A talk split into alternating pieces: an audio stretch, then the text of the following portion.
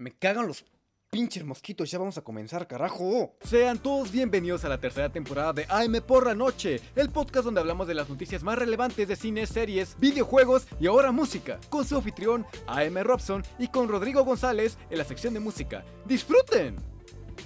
Hola, bienvenidos todos a AM por la noche, el programa que da las noticias más relevantes para nosotros de cine, series, videojuegos y música y donde hablamos de un tema en específico en el café de 5 minutos y recomendamos cosas que a ustedes les pueden interesar. Que por cierto, en la descripción del episodio encontrarán un pequeño menú donde estarán los minutos casi exactos donde comienza cada sección. ¡Hey! ¿Cómo se encuentran? Pues nosotros en este programa estamos un tanto no diría apurados, pero sí con el tapete movido. Debido a la situación actual en la que vivimos, pues eh, no hay noticias o no hay tantas noticias o, o, más bien no hay novedades que a nosotros nos parezcan interesantes. Así que no sé si solamente por esta ocasión, pero esta noche haremos algo diferente. Yo solamente les daré una noticia de cine y series, dos noticias de videojuegos y aparte de ello, tanto Rodrigo como yo les daremos una pequeña reseña de algunas de nuestras películas, videojuegos, discos, favoritos y series para que tengan un poco más de contenido estos días. Así que sin nada más que agregar, ya vamos a comenzar. Cine y televisión. Estas últimas semanas les he dado varias noticias acerca de varios servicios de streaming, y HBO no es la excepción esta semana, ya que para alegrarnos estos días y por lo que dure la cuarentena, podrás ingresar a su servicio de streaming sin ser suscriptor de ella. Cabe aclarar que esto no significa que puedas ver todo el contenido de HBO, solo están disponibles las series de The Outsider, Watchmen, His Dark Materials, Avenue 5, Euphoria y toda la primera temporada de Prófugos. Era obvio que la plataforma no iba a poder regalar todo el contenido, pero las series que nos están dejando ver son muy buenas. Hace un rato que quería ver Dark Materials y Watchmen, así que esta será mi oportunidad para ver estas grandísimas series. Y pues bueno, como les comentaba, estas van a ser todas, es más bien esta es la única noticia que voy a dar en este segmento. Pero vamos a estar dando algunas reviews, como ya les comenté, o más bien algunas recomendaciones de nuestras cosas favoritas. Y yo les voy a hablar en esta sección principalmente de una de mis películas, o más bien una de mis trilogías favoritas de toda la vida. Estoy hablando del Señor de los Anillos. Voy a hablar de grandes rasgos de lo que es la trilogía como tal, porque la neta es que son grandes películas. Creo que nadie me dejará mentir que esta es de las mejores trilogías basadas en libros que ha existido. Y es que neta tiene todo, güey.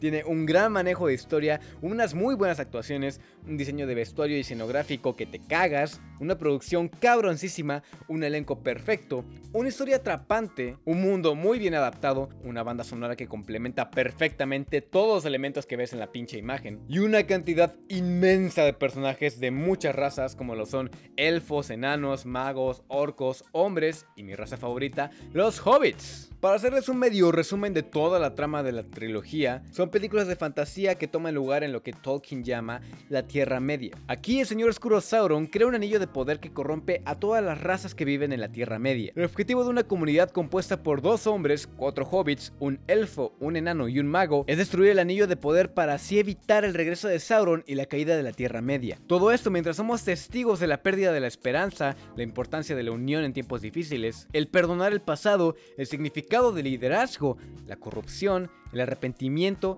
y el amor. Una gran trilogía que pueden encontrar en Netflix. Y aunque yo les recomendaría las ediciones extendidas, que sí, son muy largas, pero valen mucho la pena, las ediciones normales, la verdad es que están muy, muy cabronas. De lo siguiente que les voy a contar es una de mis series animadas favoritas. Y creo que ya he hablado de ella, más bien ya he hablado de ella, creo que en el café de 5 minutos, hace como dos episodios. Pero bueno, me refiero a El increíble mundo de Gumball. Creo que muchos que crecimos con esta caricatura, o por lo menos que tuvimos pues los últimos años de nuestra infancia con ella, deberíamos de volver a verla estos días. Ya que como les había comentado, es una serie que está llena de críticas acerca de la forma de crianza de los niños, el comportamiento inmaduro de los adultos y el comportamiento maduro de los niños. Todo esto a través de la visión de un niño y cómo muchas veces ves su realidad como un juego o cómo le pintan la realidad como un juego. Lleno de un humor visual muy cagado, unos personajes muy bien construidos y una animación experimental que combinan elementos 2D con 3D y elementos reales, neta está muy, muy, muy cabrón esta serie. Pueden encontrar las primeras tres temporadas de El increíble mundo de Gumball en Netflix. Y bueno, eso es todo lo que vamos a comentar en esa sección, porque pues ya, ya no tenemos más material para hablar aquí, porque si no, nada más sería pura pendejada, como siempre lo hago. Pero vámonos rápido con la sección de videojuegos. Videojuegos. Tras el éxito que fue el remake de Resident Evil 2 y el medio polémico Resident Evil 3, se ha rumorado que podría llegar hasta 2022 el remake del aclamado, querido y revolucionario Resident Evil 4. Para los que no tienen mucho contexto, Resident Evil 4 fue estrenado en diciembre de 2005 para la consola de GameCube, posteriormente sacado para PlayStation 2, Wii y todas las consolas que conozcas. Fue un juego que modificó para bien y un poco para mal toda la saga, tanto en gráficos como en historia, como en gameplay, controles y manejo de la cámara. De hecho, muchas de estas mejoras se integran en los juegos siguientes e incluso en los últimos remakes. El legado y el impacto de este juego, este juego, el juego del amor. El legado y el impacto de este juego fue tal que de cierta manera también creó una de las sagas con uno de los personajes más queridos en los videojuegos. Me refiero que accidentalmente en el desarrollo de este juego crearon Devil May Cry. Pero yo opinando un poco más del remake, ese tiene que ser un muy, muy buen trabajo por parte de Capcom para que rebase la entrega original. Con eso me refiero que tiene que ser un juego que cambie mecánicas y agregue cosas, algo que no terminó de entender el estudio al sacar el remake de Resident Evil 3, ya que en esa entrega quitaron muchas cosas. Para mí puede llegar hasta 2023 para que tengan más tiempo de hacer las cosas y no se sienta como un juego incompleto, pero ya lo estaremos viendo en la siguiente generación de consolas. La siguiente y última noticia que voy a darles, aunque es muy probable que ustedes ya la hayan escuchado en algún otro lado, porque nos movió en el tapete a todos y se dio a conocer en todos los medios en los que hablamos de cultura popular en general. Esa fue la lamentable noticia de la muerte de Gus Rodríguez. Para los que no ubican bien el nombre, porque probablemente estén muy chavos o tengan la misma edad que yo, él fue el principal impulsador de la cultura gaming en México en los años 90. Fue el fundador de la famosísima revista Club Nintendo y del programa de televisión Nintendo Manía. Los últimos años de su vida estuvo participando en varios proyectos, ya sea haciendo pequeñas apariciones como en el video musical de Longshot de llaves, teléfono y cartera, o teniendo su propia sección como lo fue Retro Game en el canal de Bit.tv. Gran influencia para muchas personas y para muchos proyectos en general, reconocido y admirado por su gran desempeño y conocimiento en los videojuegos, le debemos muchas cosas al gaming actual a Gus Rodríguez. Gus, en algún momento te volveremos a ver, pero mientras tanto, estamos en contacto.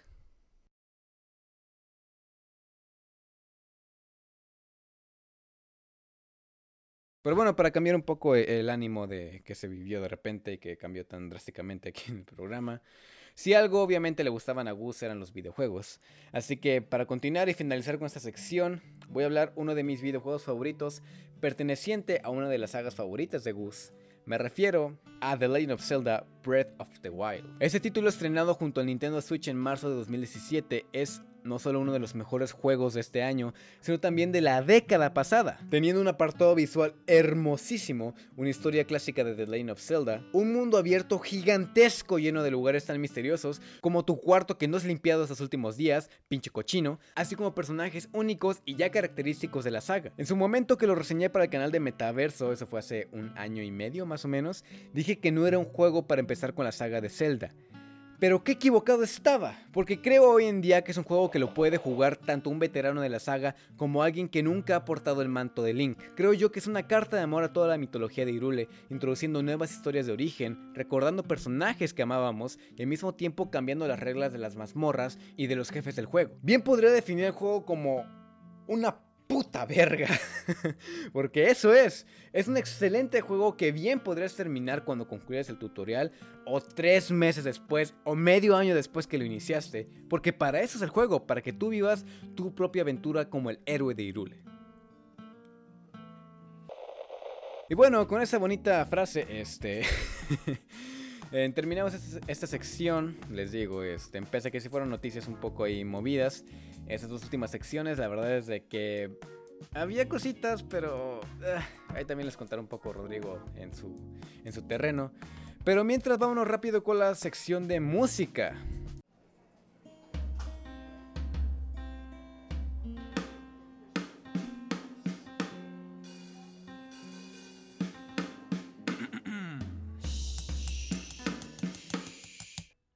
Noticias de música con Rodrigo González. Hola, ¿qué tal amigos? ¿Cómo están? Sean bienvenidos a esta sección de música aquí en AM por la noche. Yo soy Rodrigo y como siempre, como cada semana, es un gusto estarlos acompañando aquí con el buen Alexis. Esta semana digamos que no hubo relativamente nada demasiado importante. Prácticamente todo sigue parado por el mismo tema que no queremos comentarlo aquí. Entonces, eh, por esta semana quise hacer algo un poco más personal, algo diferente. Esta semana les voy a decir, voy a hacer una pequeña review de los tres discos que yo considero que me definen. Creo que es importante aclarar que yo no soy ningún experto musical, simplemente soy alguien que le interesa bastante meterse en todo el tema de la música, pero no considero que mi opinión sea la única e irrefutable. Así que vamos para allá. Bueno, he decidido escoger tres discos de tres, entre comillas, diferentes géneros, porque dos de ellos son un, poco similares, pero no tanto. De tres diferentes épocas, por así decirlo. Así que comenzaremos del más viejo al más nuevo. Primeramente está el cuarto álbum de estudio de Led Zeppelin, que básicamente todos lo conocemos como el Led Zeppelin 4 o simplemente pues es el que no tiene título de Led Zeppelin, el de la portada con el señor. Este disco salió el 8 de noviembre de 1971 y ¿qué les puedo decir? Es un, es un gran ejemplo de lo que es el rock, rock puro y duro, hard rock. En este disco eh, vienen los éxitos de Black Dog, eh, Rock and Roll y Star with Heaven, pero personalmente considero que este disco no tiene ninguna falla. Las ocho canciones, si no me falla mi memoria que vienen, las ocho son una muestra de que Led Zeppelin era un, grupo con cuatro músicos extraordinarios, cada quien en su en su instrumento. Este álbum, digamos que me ha ayudado a meterme más en toda esa época setentera y es mi favorito de la banda, aunque el segundo también me encanta mucho, siento que el cuarto, bueno este, es el más, mm, ¿cómo decirlo? El que mejor define la época de puro hard rock de Led Zeppelin, mezclándolo ahí con un poquito de folk, es un 10 este disco y si no lo han escuchado denle una escuchada completa. En orden eso es muy importante, eso es algo que yo considero que todos debemos de hacer. Eh, así que sí, creo que no hay nada más que agregar en, de este álbum, así que vamos con el siguiente. El que sigue es yo creo que mi disco de metal favorito tal vez no es el mejor de la historia. Bueno, más bien no lo es. Eh, ni siquiera es el mejor de la banda. Eh, les estoy hablando del Ride the Lightning de Metallica. Este es el segundo álbum de estudio del grupo americano, considerado uno de los mayores grupos de metal de la historia. Tal vez no por la música que hicieron en los noventas, ese es otro tema, pero pues por el impacto, ¿no? Que tuvo que tuvo el grupo. Este es uno antes del que muchos consideran la mayor obra del grupo, eh, el Master of Puppets, que sí creo que podría ser el mejor, pero el Ride the Lightning a mí personalmente me gusta más. ¿Por qué? Eh, sinceramente no lo sé. Creo que eh, mezclan bastante bien lo que bueno, más bien no mezclan, trabajan un poquito mejor lo que venían del Kill Em All. Sigue teniendo ese sonido como Mm, crudo, lleno de guitarras potentes desde la primera canción, pero tiene la excelente balada de Fade to Black, que creo que es mi canción favorita de Metallica. Y pues claro, eh, la instrumental obra maestra de The Call of Cthulhu, no sé si lo estoy pronunciando bien. Eh, siento que es un disco pivote en la carrera de Metallica, es lo que los yo siento que este es el puente que, que los definió entre una simple banda de trash y pues prácticamente unas leyendas. Metallica creo que es mi grupo favorito de la historia junto con Zeppelin, pero sí, Metallica fue el primer grupo que me metió a todo esto y les tengo un afecto bastante especial. Así que ya saben, si no han escuchado este y les gusta el metal, creo que si les gusta el metal ya debieron de haber escuchado este, pero eh, puede, ser, puede dar la, la ocasión de que no lo hayan escuchado, así que se los recomiendo bastante. Vamos con el tercero y último. Y por último, pero eh, no menos importante, les quiero compartir el álbum que muchos aseguran que es la más grande obra musical de la década pasada. Creo que está ahí peleado con unos cuantos más, pero eh, en general creo que muchos le dan el voto a este y les estoy hablando de el único e inigualable To Pimp a Butterfly de Kendrick Lamar. Este es un álbum de hip hop que salió el 15 de marzo de 2015 pero no solo se queda en hip hop, ya que mezcla varios géneros, como lo pueden ser el jazz, el funk, el soul, por decir algunos que creo que son los que más se notan. ¿Qué les puedo decir? Este álbum lo tiene absolutamente todo, todo, todo, todo. Tiene mensaje, mensaje político, una, un viaje personal que hizo el señor Kendrick antes de elaborar esta maravilla. Rimas buenas, por así decirlo, producción inigualable. Este álbum fue salió un poquito antes de que yo empezara a meterme en toda esta onda del hip hop. Creo que si no hubiera sido por este, no hubiera, no le hubiera agarrado el amor que le tengo al hip hop actualmente. Em, este álbum básicamente viene después de que Kendrick supo lo que fue el éxito con el Good Kid Mad City. Tuvo que tomar un viaje a, si no recuerdo, a África como para sentirse más en contacto con su gente por así decirlo. Esto lo llevó a tener un... Ah, como... Es, fue un viaje de introspección y llegó bastante inspirado para poder realizar esta majestuosidad que cuando salió fue nominado, bueno no cuando salió obviamente, pero ese año fue nominado al Grammy del año y lo ganó Taylor Swift, que hmm, ese ya es otra, esa es una plática para después, yo creo que objetivamente opino que este álbum, pues no hay ninguno que se le compare, ya sea en su género o, o en general. O sea, no tiene, no tiene comparación. Es un disco pivote de la música de la década pasada, porque salió justo a la mitad, por así decirlo. Así que si no lo han escuchado, eh, se los recomiendo bastante. De pies a cabeza, porque lleva toda una narración completa eh, va completando un poema que al final eh, lo comparte con Tupac. No lo hace, eh, por así decirlo, literalmente, pues porque el buen Tupac está muerto. Pero da una buena vuelta y me encanta este, me encanta este disco y de verdad escúchenlo. Tiene muy bonita música y un mensaje muy bonito. Eso sería todo de mi parte esta semana. Em, yo creo que si seguimos así, intentaré sacar ahí unas cuantas cosillas pues para mantenerlos con música que escuchar esta, esta cuarentena. Así que no dejen de escuchar a M por la noche y nos vemos la próxima semana. Ahora vayamos al café de 5 minutos. Un café de 5 minutos. Bienvenidos al Café de 5 Minutos, la sección en la que normalmente invito a gente a que hablemos de sus proyectos y hablemos de un tema que bien podría salir en una plática de café o normalmente es en pues hablo solo de mi vida personal o de igual temas que pueden salir en una plática de café o en una plática normal entre amigos. Esta ocasión y de nueva cuenta estoy solo yo con mi soledad y con mi horrible ser. Y les vengo a comentar, eh, bueno, iba a hablarles acerca de un tema que es un poco más fuerte. es decir verdad, pero yo creo que me abrí mucho mi corazón este, la, semana pasada.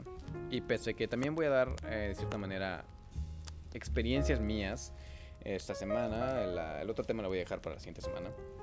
Pero bueno, esta semana es este un tema que de cierta manera ya llegué a hablar, ahorita les explico bien, pero el tema de esta semana es los juegos como terapia para la soledad. Si siguen el podcast que creé con mi amigo Víctor Castro, es decir, eh, a veces jugamos, recordarán que el último capítulo hablamos de la soledad de los videojuegos y hoy quiero hablar de lo mismo, pero más enfocado en cómo los videojuegos me han ayudado y creo que pueden ayudar a más de una persona a combatir la, soledad como tal. Pues bueno, en esta conversación que yo tuve con, con Víctor y que tuve en este programa, yo comentaba mis vivencias criándome solo y con videojuegos. Yo comentaba que a mí la neta es que pese a que me gusta jugar con amigos y todo esto, la experiencia de jugar solo siempre ha sido eh, parte de mi vida, tanto, en tanto por la historia que a mí me gusta disfrutarla a mi ritmo, tanto la sensación que me crea.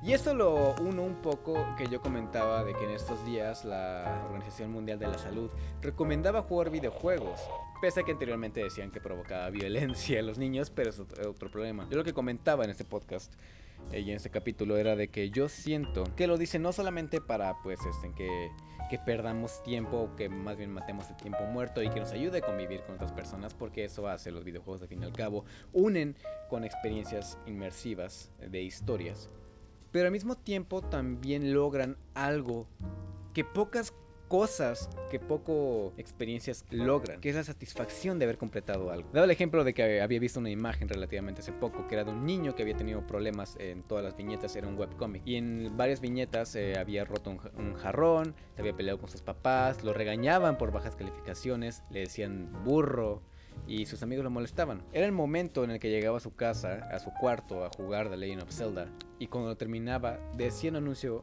salía un anuncio que decía, has terminado la leyenda de Zelda, eres genial. Y es un tipo de satisfacción que realmente nos ayuda a continuar. Creo que el jugar videojuegos, y si no eres una persona que es gamer o que juega casualmente, te invito a que juegues videojuegos.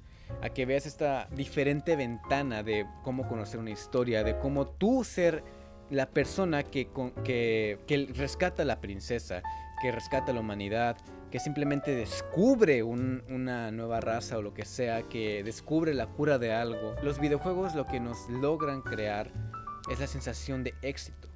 Es la sensación de poder concretar cosas que pese a que hay juegos como Dark Souls o Sekiro son juegos muy difíciles, pero que tienen esta sensación de tú haber concretado algo. Yo lo que comentaba, estoy diciendo que comentaba muchas cosas, pero es lo que tengo más presente, de que eso lo podemos aplicar de si en algún momento, o sea, de que neta no, de que si en algún momento eh, tenías problemas de que no puedes hacer tu tarea porque neta tu cerebro no daba para hacer la tarea, no tenías la habilidad de hacer la tarea, pero pudiste completar un videojuego, es señal para que tú continúes con tu vida. Los videojuegos nos ayudan mucho a darle este botón de, de continuar y volver a repetir. Esa es una forma en como yo siento que a mí me ha ayudado los videojuegos. Cuando tengo la satisfacción de haber vencido una Valkyria, cuando me quedan tres balas y logro, no sé, matar a las luciérnagas que están en el lugar, cuando logro salir de un gusano gigante en, un juego matándolo con una motosierra o lo que sea, realmente tengo esa sensación de haber conseguido algo. Y eso es lo que a mí me dejan los videojuegos. Y es lo que yo te recomiendo que logres con los videojuegos. Pero bueno, este, ya me puse muy, muy pinche sentimental y muy bonito y creo que repetí muchos puntos, como siempre hago, pero ahora no me dio tiempo de escribir. eh, les voy a eh, decir algo, siempre escribo en los temas porque siempre se me va el pedo, siempre se me van los cabras. Desde mitad de la temporada pasada empecé a escribir estas cosas. Así que esta vez no lo escribí porque me apendejé mucho y me estoy muriendo de calor, así que vámonos rápido con las recomendaciones. Recomendaciones semanales. Siguiendo con mi obsesión con personas que dibujan muy bonito, esta semana vengo a recomendarles a un dibujante. Un, eh, sí, un, sí, sí, un dibujante. que estos días ha estado subiendo a su página de Instagram su cómic llamado Panties. Él es arroba Mikey Mugrepunk. Este webcómic va por un camino muy interesante que no les quiero decir bien de qué trata para que chequen su página luego luego. Tiene unos personajes que pueden ser muy bien desarrollados y yo espero mucho los siguientes números. Y espero que ustedes queden de igual manera maravillados con el trabajo de este hombre. También, de repente sube como que pequeños doodles y de repente luego participa en lo que muchos eh, ilustradores crearon llamada la semana de la cuarentena o más bien eh, la cuarentena de la ilustración. Así que sigan a arroba Mikey Mugre para que sigan a nueva gente muy talentosa. Ya desde hace unos ayeres vengo escuchando esta gran banda llamada Crump, la cual es una banda de Boston que ha tenido una gran evolución musical, volviéndose, desde mi perspectiva, cada vez más oscura. Esta es una de esas miles de bandas indie rock, pero esta combina sonidos de, de sintetizador, logrando, a mi parecer, y al mismo tiempo, una sensación de ver sonidos, por así decirlo. Así describiría a Chrome. Y el disco que les voy a recomendar es nada más y nada menos que su segundo EP de 2017 llamado Locket. Son solamente cuatro canciones, pero eso es suficiente para ver el potencial que tiene esta banda para crear esto que les digo, lograr ver sonidos. O por lo menos eso es lo que yo percibí en mi pacheques. Locket de Crump es mi recomendación musical de esta semana, aparte de las que ya dio Rodrigo. Y he querido recomendar este gran, gran libro desde hace ya un tiempo. Llevo ya un rato leyéndolo y no solo es un gran libro para cualquier persona que se dedique al teatro, sino también para cualquier persona que se dedique a artes en general desde el punto de vista que yo lo estuve leyendo. Me refiero a La preparación del director, siete ensayos sobre teatro y arte de Anne Bogart. Esta gran autora es también una gran, gran directora, pero su forma en cómo explica su teoría es muy muy diferente a la que ya normalmente estoy acostumbrado a leer, ya que ella usualmente usa anécdotas para explicar sus puntos y su teoría, y eso desde mi punto de vista es mucho más entretenido y mucho más fácil de entender que puro texto de la definición de qué chingados es actuar. Como les dije, este no es un libro solamente enfocado en teatro. Claro, es la razón de ser, es la columna vertebral y lo que construye todo el puto libro, pero ese tipo de enseñanzas también se aplican para crear cualquier tipo de arte. La preparación del director, se te sobre teatro y arte, de Anne Bogart, es la recomendación de esta semana. Y eso sería todo por esta noche y de parte de Rodrigo y mía les agradezco mucho por habernos escuchado. Una noche un tanto mm, diferente, como ya les comenté y como les estuve comentando todo el podcast, pero es muy probable que al ritmo que van las cosas sigamos haciendo este tipo de, contenido. Así que espero que les esté gustando, que les haya agradado, por lo menos. Siguen a Rodrigo en sus redes sociales como arroba chocito21 y me pueden seguir como arroba alex-robson en Instagram, también como am en otra cuenta diferente. Y en Twitter me pueden encontrar como am-robson con doble con doble n. Manténganse a salvo, descansen su mente, reflexionen sobre su vida e intenten ser lo más felices que puedan. Yo soy am robson y nos vemos la siguiente noche. Bye.